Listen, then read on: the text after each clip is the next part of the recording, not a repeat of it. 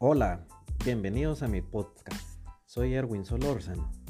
Este es un podcast de negocios con temas de actualidad, noticias y consejos prácticos para profesionales y emprendedores.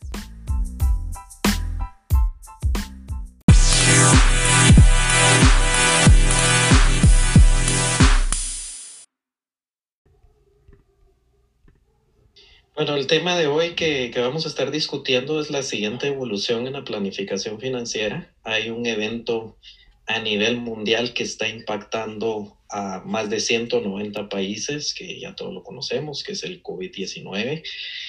Eh, y esto por consiguiente está trayendo cambios profundos en los modelos de negocios y, eh, y en la forma de hacer negocios. Entonces la primera pregunta que les quiero lanzar aquí en el panel es, ¿Por qué esta crisis del COVID-19 es diferente a las crisis anteriores que hemos tenido y que hemos vivido? ¿Y cuál es el reto que tienen las empresas en su planificación financiera? Eh, Pablo. Sí, sí. Eh, bueno, eh, yo pienso que algo diferente en, este, en esta pandemia versus a las crisis que hemos vivido en otros, en otros tiempos es que esta esta crisis le está afectando a todo el mundo. Es algo que no se ha visto en 100 años, desde la fiebre española de 1915-18.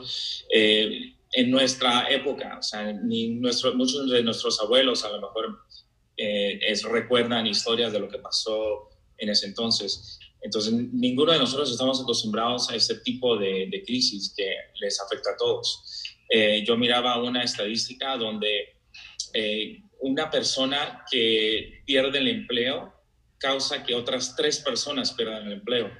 Entonces, eh, el, el, problema es no solamente en una región, no solamente en un país, sino que es algo global. y con la globalización de la economía, obviamente esto nos afecta a todos.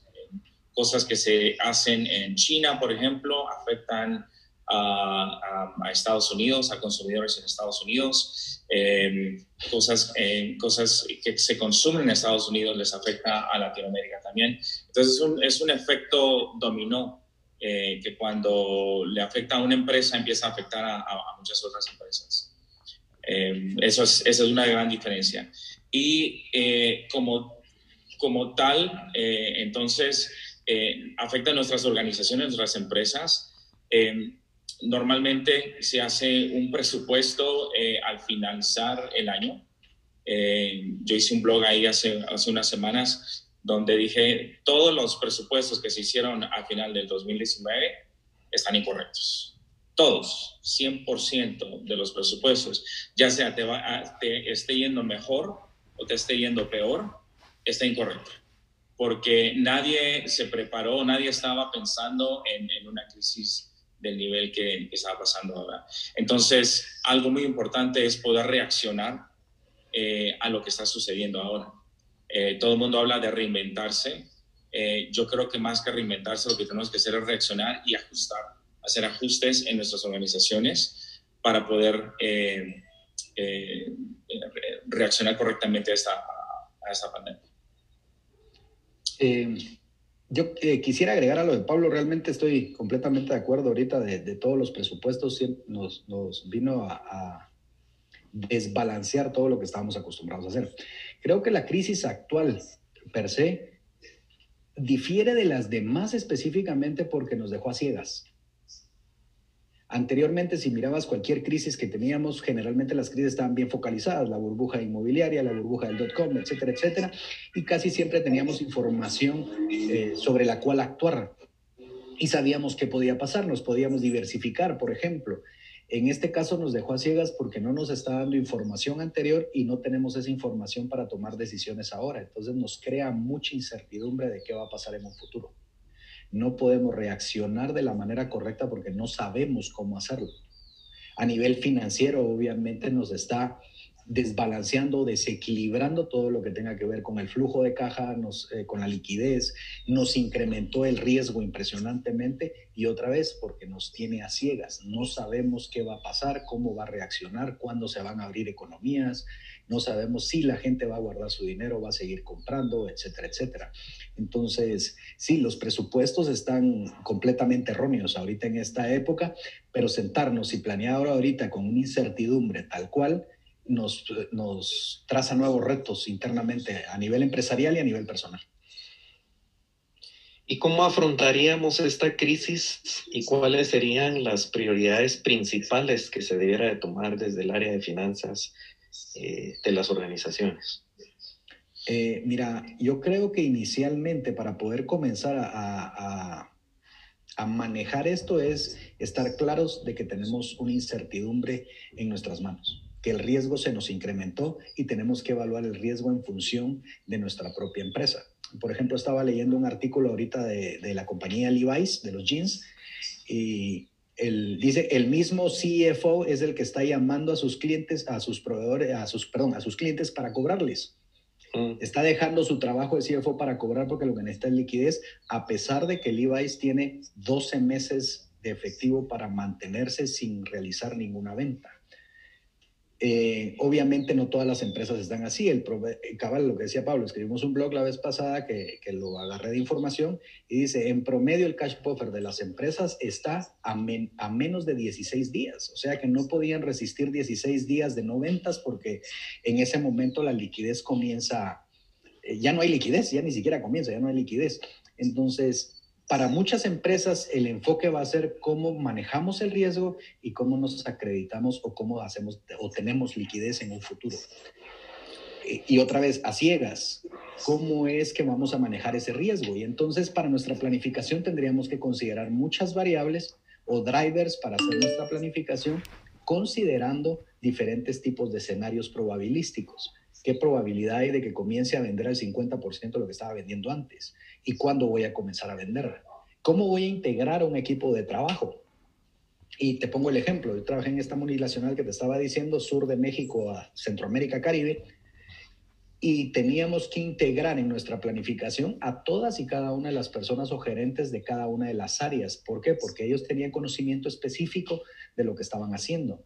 En este caso vamos a tener que recurrir a eso. No es que el área de finanzas tenga que hacer la planificación, el presupuesto, sino que va a tener que comenzarse a retroalimentar de la gente que está de cara a lo que está viviendo cada una de las entidades o, empresas que estamos manejando. ¿no? Eh, yo pienso que lo que dijiste, John, eso de que estamos eh, a ciegas, es, eh, es, uno de los problemas más fuertes ahorita. Porque cuando tú haces un presupuesto, haces un pronóstico, lo primero que tú haces es tú agarras eh, tus ventas reales del mes pasado eh, y en base a tus ventas, eh, tus ventas del mes pasado pones un presupuesto para este, para este mes o si lo haces hacer, por todo el año. Agarras tus ventas de todo el año o, del el quarter, del, del trimestre pasado y en base a esas ventas, en base a esos gastos, tú eh, pronosticas y dices, bueno, mi presupuesto para el próximo año va a ser tal, o mi, o mi pronóstico para, el, para este trimestre va a ser tal. Entonces, eh, ¿cómo puedes pronosticar y cómo puedes eh, tener un presupuesto accurate, correcto? exacto, si, si no tienes una buena visibilidad. y no solamente, no, no que tengas la buena visibilidad, sino que no tienes acceso a tu información eh, eh, casi que en tiempo real. Eh, entonces, por eso los sistemas es, o tener un sistema efectivo y eficiente y un proceso de presupuesto y pronóstico implementado correctamente es algo imprescindible en esos momentos. Definitivamente, sí. Mira, yo sí creo que muchas de nuestras empresas a nivel financiero porque hemos, hemos tratado de tecnificar o, meter la tecnología en otras áreas de la empresa, pero hemos dejado a un lado el área financiera como parte de, tecnología. Sí soy fiel creyente de que tenemos que eh, meter tecnología al área de finanzas. No podemos seguir trabajando en Excel. Ese es, ese es uno. Nuestras variables que vayamos a utilizar, si las querés utilizar en Excel para planear en estos tiempos que necesitas mucha rapidez para tomar decisiones, va a ser imposible de hacerlo y esas empresas se van a ir quedando relegadas. El área de finanzas no está específicamente para el hecho de generar una partida contable. Está estratégicamente posicionado dentro de las empresas para generar esa ventaja competitiva. Y la tecnología es una herramienta que tenemos que utilizar para hacerlo. Los drivers y todo lo que nosotros necesitemos para hacer nuestra planeación, ahorita voy a ampliar un poquito esto, la tenemos que tener tecnificada, si queremos llamarle la palabra así. Automatizada. Automatizada, perdón, gracias.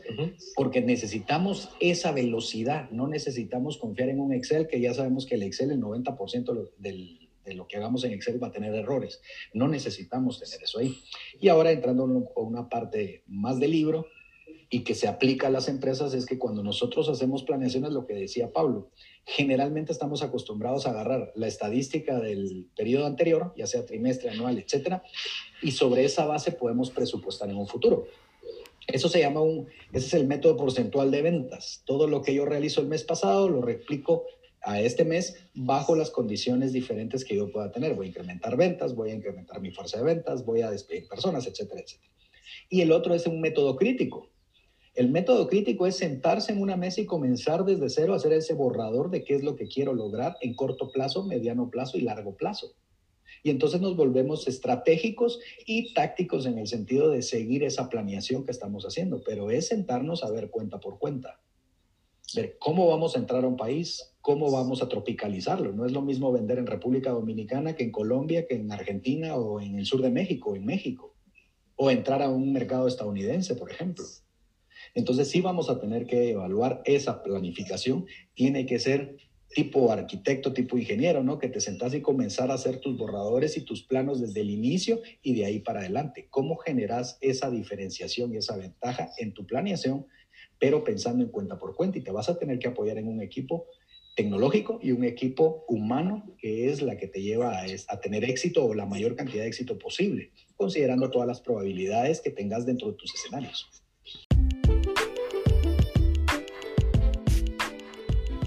No olvides en dejarme tus comentarios a través de las redes sociales, tanto en Twitter como LinkedIn.